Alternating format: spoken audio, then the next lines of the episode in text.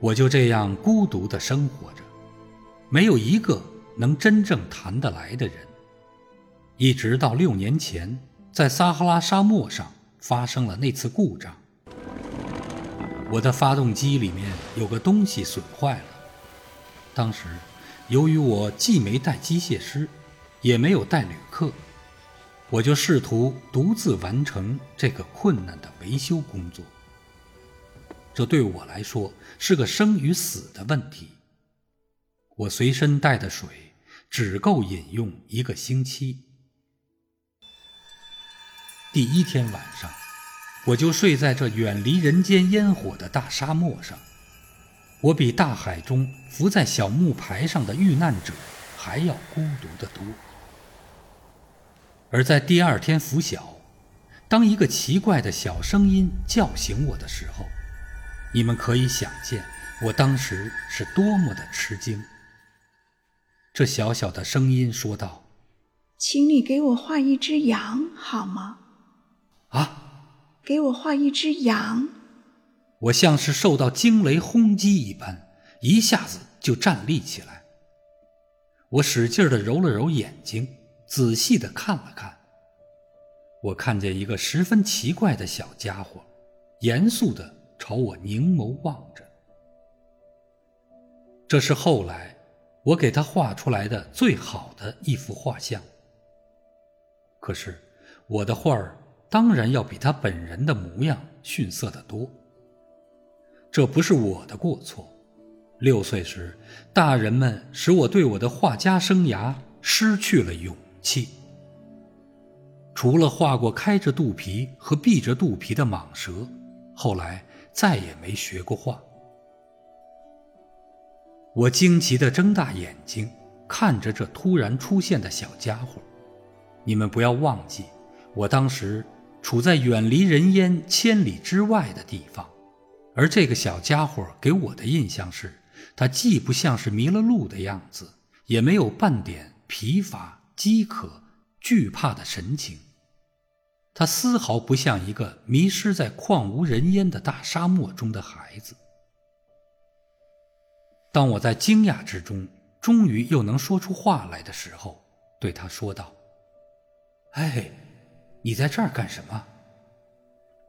可是，他却不慌不忙的，好像有一件重要的事一般，对我重复说道：“请给我画一只羊。”当一种神秘的东西把你镇住的时候，你是不敢不听从它的支配的。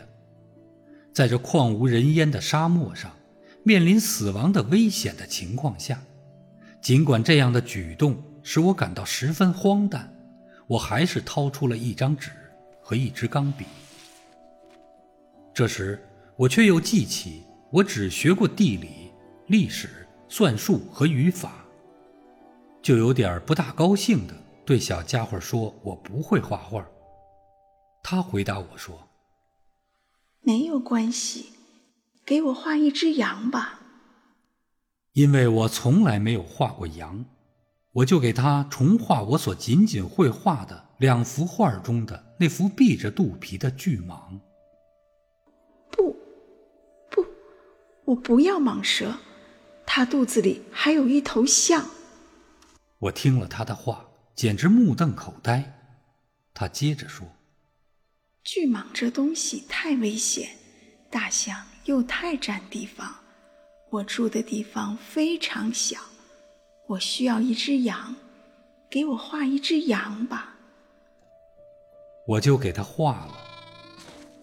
他专心的看着，随后又说：“我不要，这只羊已经病得很重了。”给我重新画一只。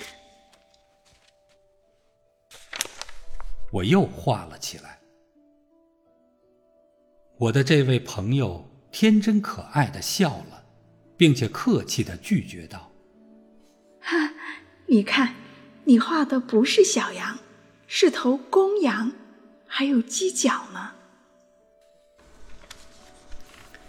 于是，我又重新画了一张。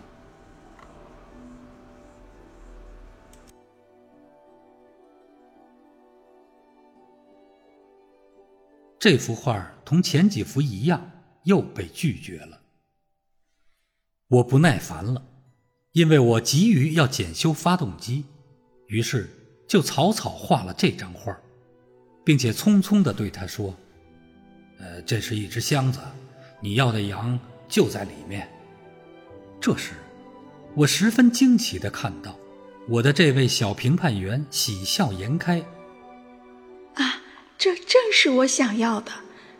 你说这只羊需要很多草吗？为什么问这个呢？因为我那里地方非常小。我给你画的是一只很小的羊，地方小也够喂养它的。他把脑袋靠近这幅画，并不像你说的那么小。他睡着了。就这样，我认识了小王子。